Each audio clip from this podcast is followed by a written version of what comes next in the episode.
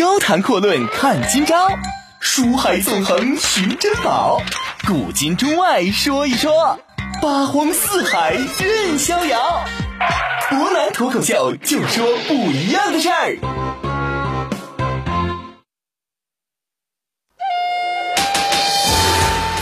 听众朋友，大家好，欢迎您收听今天的博南脱口秀。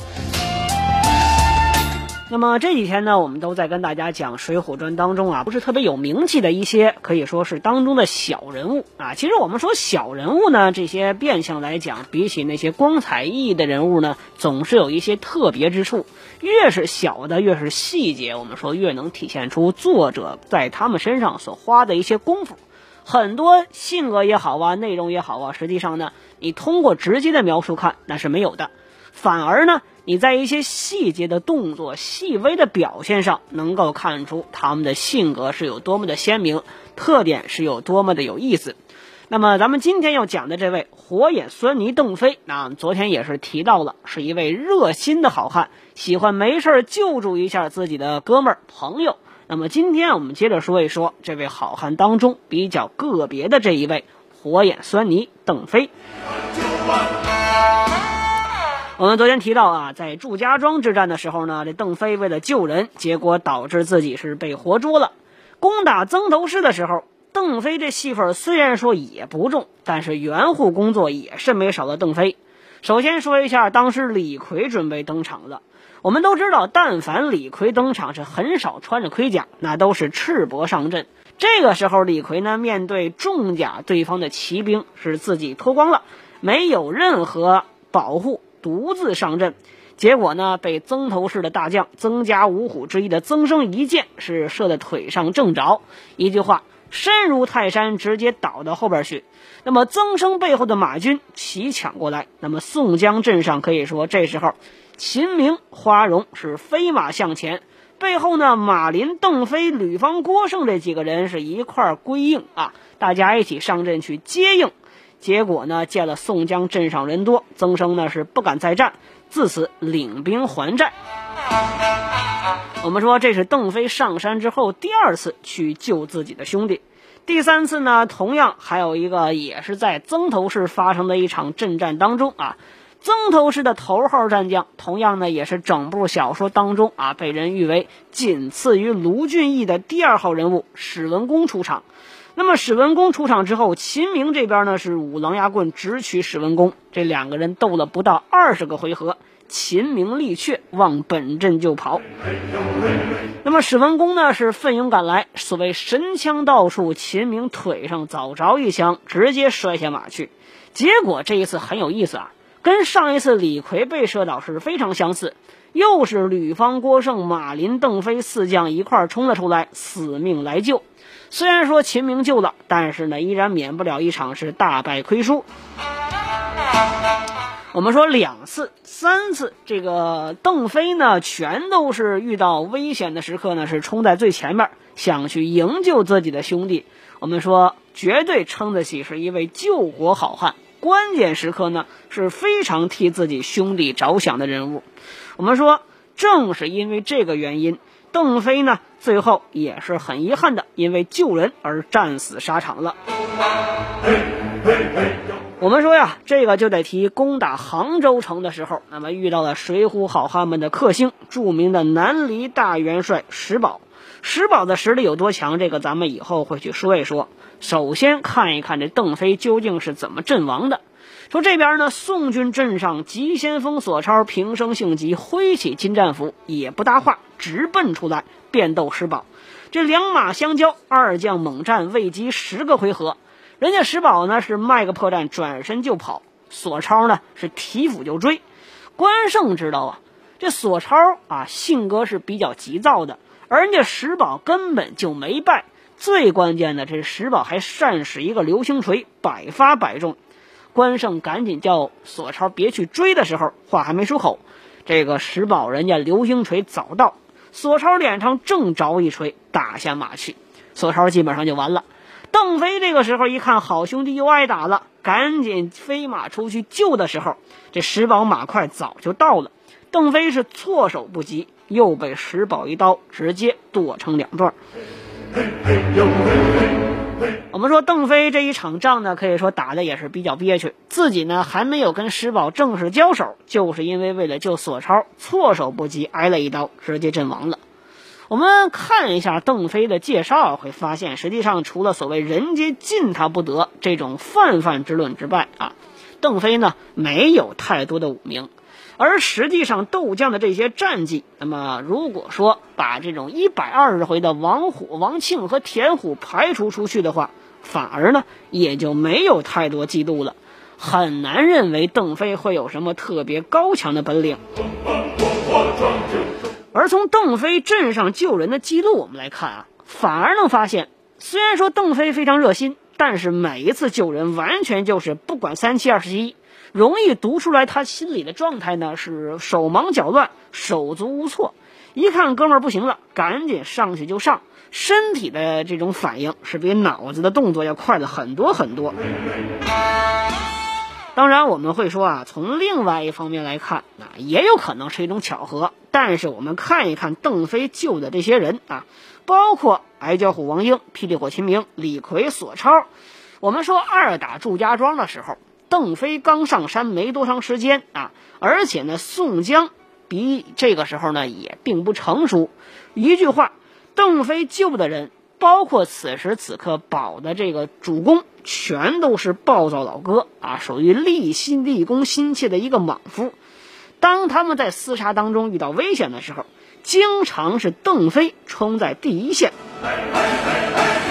实际上，我们变相来看，对于邓飞来说，这似乎是一种粗中有细的地方，也是一种反差萌。愿不愿意觉得啊？我们说邓飞虽然说自己冲上战场总是行动比反应快，但尽管是这样，他依然呢是在利用自己啊跟其他人比起来稍微有这么一点的冷静，去试着去照顾一下这些粗莽的战友，在危险来临之际提前出现在他们身边，面对危机。用着这个自己似乎好像并不是特别好用的一根铁链，义无反顾的冲在最前边。其实伯南说了这么多呢，也就是希望让这些不适应、不特别熟悉《水浒传》的朋友啊，能够记住邓飞。我们说邓飞这个人确实算不上多顶天立地的英雄好汉啊，也没有这些浓墨重彩、闪光熠熠的重要主角人物的命格，但是。施老先生之所以高明之处，就在于啊，用寥寥几笔把这样一位好汉的形象描绘出来。我们说，虽然说水浒好汉当中个人有个人的性格，也不是所有人都是道德上的完人，但是邓飞称他一句好汉，不难认为是没有太多问题的。嘿，嘿，嘿呦嘿，嘿，嘿，嘿呦嘿。那么说了这么多所谓的边缘人物之后，那我们接着回来看一看那些曾经在《水浒传》当中唱主角、在舞台之上主打的这些人物啊。之前我们提到五虎上将啊，林冲、关胜、董平，还有啊这样几位的猛将，我们都提到过了。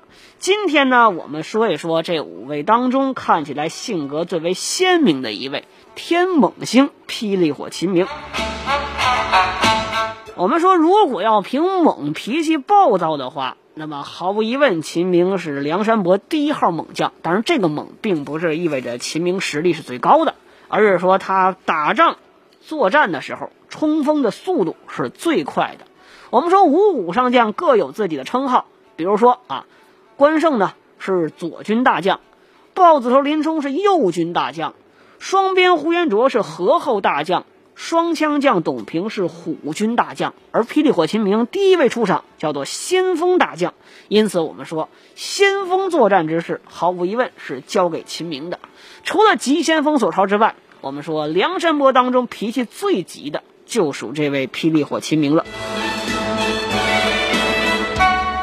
我们说秦明出场的时候呢，已经是小说第三十四回啊，百回版本的当中已经是进行了三分之一左右了。当时呢，小李广花荣为了宋江的事儿被刘高诬告，而镇三山黄信趁此机会诱捕了花荣。之前我们都提到过，可惜呢，这几位在路过清风山的时候被锦毛虎燕顺他们带人给劫走了，刘高也被杀了。而黄信很害怕他们过来攻打清风寨，于是向青州的知府慕容延达求救。我们说慕容延达这个人呢，做事是很有心机的。虽然说是一个不怎么好的官员，但是应对能力还是相当之强的。看了信之后，他很着急，因为知道毕竟自己没多少武艺，不能让自己去。于是呢，赶紧派人去请本州的指挥司总管，也就是说本州的兵马统治来商量进剿清风山。这位总管就是咱们今天要说的霹雳火秦明。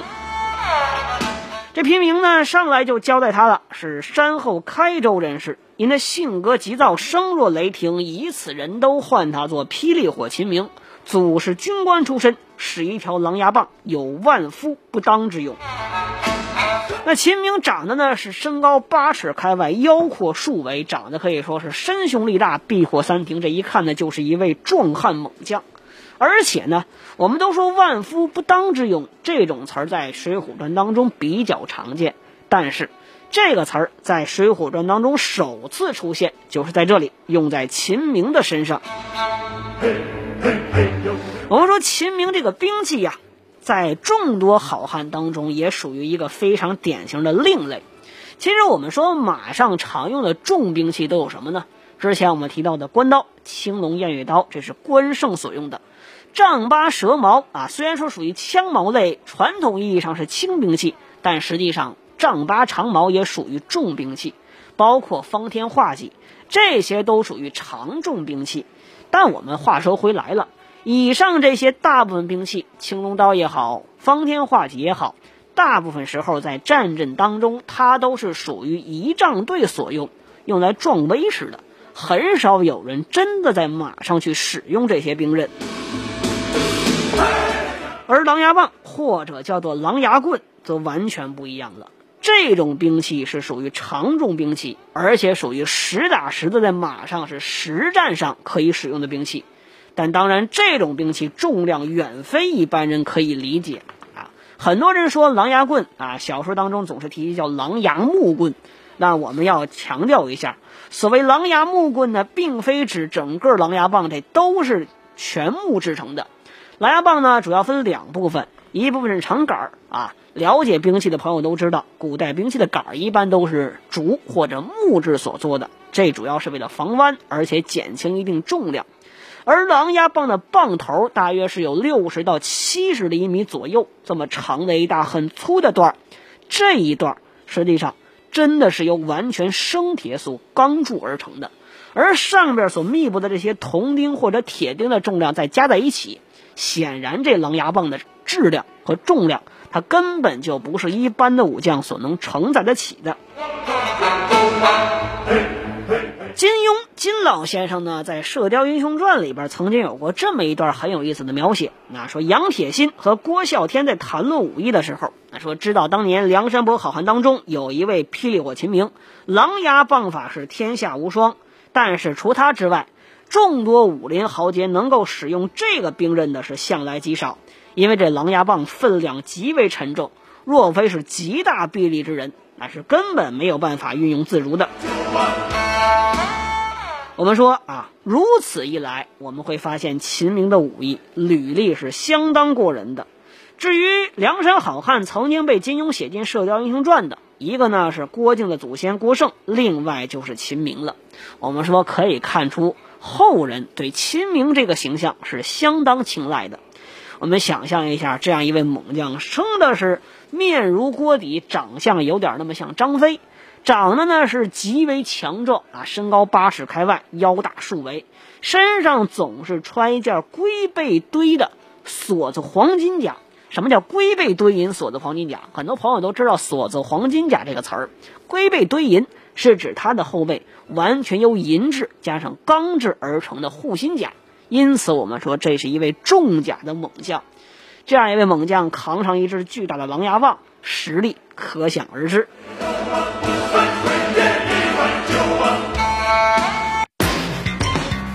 高谈阔论看今朝，书海纵横寻珍宝，古今中外说一说，八荒四海任逍遥。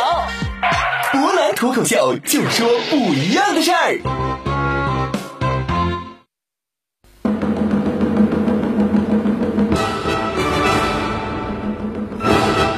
各位欢迎回来。您现在正在收听的是博南脱口秀。那么我们说句题外话啊接着来说霹雳火秦明之前呢博南也说一下在年轻的时候呢博南曾经很喜欢霹雳火秦明这位猛将。那么我们说这样一位长得是极为的强悍啊，性格呢是极为鲜明啊，手使这样一个极为少见兵器的猛将，又有几个人能对他是心生反感呢？当然，这些年对秦明的解读可以说也是越来越多。那么，甚至有人认为，这秦明表面上看起来是性格极为粗暴的豪杰，但是呢，似乎有些粗中有细，而且做事还非常冷血啊，不讲人情。那么，真的是这样吗？我们别着急啊，待会儿呢，我们会来一起详细分析分析秦明这个人的性格。不过，伯南始终还是认为啊。施老先生之所以塑造秦明这样一个形象，那么并非是要把秦明这个人由里到外给他写成是黑的。每个人呢都会有自己性格的特点，也会有做事的一个长处和弱势。因此，我们说秦明总体来说，那绝对是称得起光明磊落、军功累累的战将之一。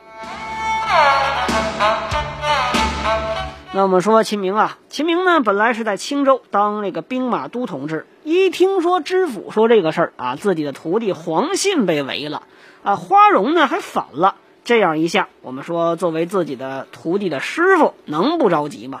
再说花荣，他也很清楚，跟花荣的关系，秦明一直以来都是相当不错的，而且同样是将门之子，怎么好好的说反就反了呢？这下还得了？秦明认为这种事儿是绝对不能轻饶的，于是他就向慕容知府保证啊，说这个红头子敢如此无礼，也无需公主您忧心，不才呢便起军马，不拿了这厮，誓不回见公主。当下就点起五百人马，直接兵发清风山。我们得提一句啊，当时在整个青州治下来说呢，秦明啊，毫无疑问威名是第一的。我们说青州治下有三座恶山，分别是二龙山、白虎山以及清风山。黄信自夸呢要捉尽三山人马，以此自称为叫镇三山。而作为镇三山的师傅，秦明的实力几何？有以下几点能够证明一下。我们说清风山三位啊，燕顺、王矮虎还有郑天寿，害怕是毫无疑问的。而二龙山的实力最强，这个时候呢，武松还没上山。有的是谁呀？是鲁智深，还有杨志。但是就在这个时间，也从来没有提到过是鲁智深和杨志在江湖之上有多大的这种啊占据二龙山之后的声名。之前的名声自然是有，但是依然二龙山的声势并不壮大，说明他们对于秦明的所在是有所顾及，不敢轻举妄动的。在秦明离开青州之后，慕容延达呢向专门来投奔他的呼延灼曾经介绍过。说这个杨志还有鲁智深呢，他们是杀了三五个不道官，而这个事儿在秦明在任的时候没有发生过，因此我们说秦明在整个青州的震慑力是相当强大的。而清风山这三位呢，刚才就提了，那一听说秦明来，叫什么呀？面面相觑，各具骇然，什么意思？那吓得身上起了一片毛栗子。这猛将来，我们可怎么整？啊，要不是花荣用点计策，我们说清风山这时候能否抵挡住这次围剿，显然呢还是一个未知数。不过我们说秦明这个时候字里边也并不清楚，所谓的运城虎张三，只不过呢是江湖上声名播传已久的宋公明。那么花荣用计策，先和秦明打了四十回合啊。虽然说表面上写不分胜负，但其实谁都知道花荣已经有些抵挡不住秦明了。再加上花荣专门用箭去把秦明头盔上的这颗斗来大盔缨给射掉了。秦明又是个急性子、火爆脾气，显然呢怒不可遏。被花荣用麻雀战术拖了几趟之后，极为愤怒。晚上做饭的时候呢，也不让秦明闲着，不断去挑唆他。最终被清风山的各位用计逼到西边，直接推下河里边，全军覆没，自己连人带马带这根大狼牙棒一块被抓上山了。我们说上了清风山之后，这几位一见面一迎接一唠起来，秦明才知道啊，感情所谓的运城虎张三原来是宋江宋大哥。又专门看到宋江这腿脚不便，才知道被刘高打伤了。秦明听到这儿，不由得感慨一句啊：若听得一面之词，那么误了多少缘故啊！容秦明回州去，对慕容知府说明此事。好多人说秦明这个性格呢是相当复杂，但是我们要说燕顺这口交代一句，说的是很有意思的。燕顺就说啊，就算你回去，这慕容延达呢也饶不了你。你的人马除了被生擒的一百五十多人之外，其他的都死了，人家能饶你吗？你呀，还是在我们的山寨做把交椅，落草为好。我们说众人越是苦劝呢，秦明这人性格特别直啊，说秦明我呢。是生是大宋人，死是大宋鬼啊！朝廷叫我一直做到兵马总管，兼受都统制的官职，又不曾亏待了我秦明，我如何肯做强人呢？你们众位要杀呢，就杀了我；如果呢不杀，你就干脆放我走。我们说秦明这些话说的呢是极为强悍，而且燕顺专门交代了一句，让看官各位就觉得秦明这个性格似乎并不是特别复杂。但是，正是这简简单单的一小段话，也有很多人认为其中蕴藏的信息呢是相当之多。秦明说的几句话里边，总能把他带出来是一个功利心极强的人物。我们说，究竟是不是这样呢？秦明说的几句话究竟有哪些深刻含义呢？那么，由于时间关系，今天就只能跟大家说到这儿。明天我们来接着说一说这位猛将的人生——天猛星霹雳火秦明的故事。周啊，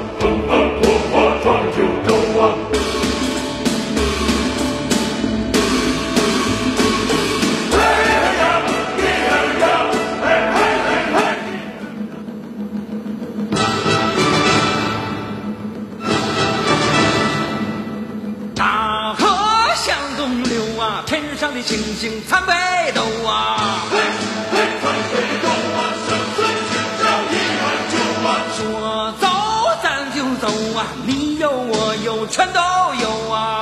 嘿，嘿，全都有啊！水里火里不回头啊！路见不平一声吼啊，该出手时就出手啊！风风火火闯九州啊！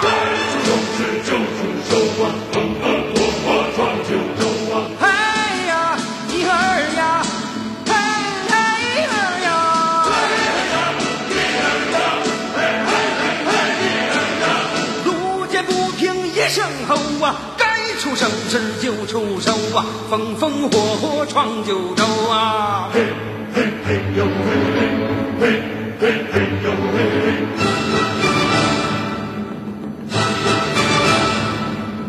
大河向东流啊，天上的星星参北斗啊！嘿，嘿参北斗啊，不管水天一碗酒啊，说走咱就走啊，你。全都有啊！嘿，嘿，全都有啊！一路看天不低头啊！路见不平一声吼啊！该出手时就出手啊！风风火火闯九州啊！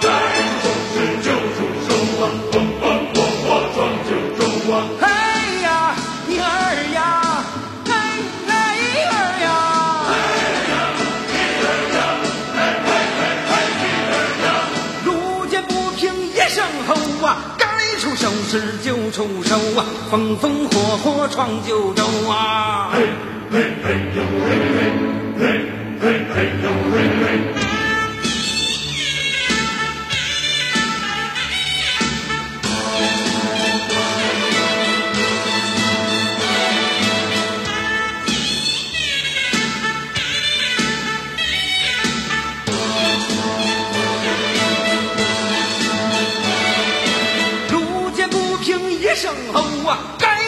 事就出手啊，风风火火闯九州啊！该出手时就出手啊，风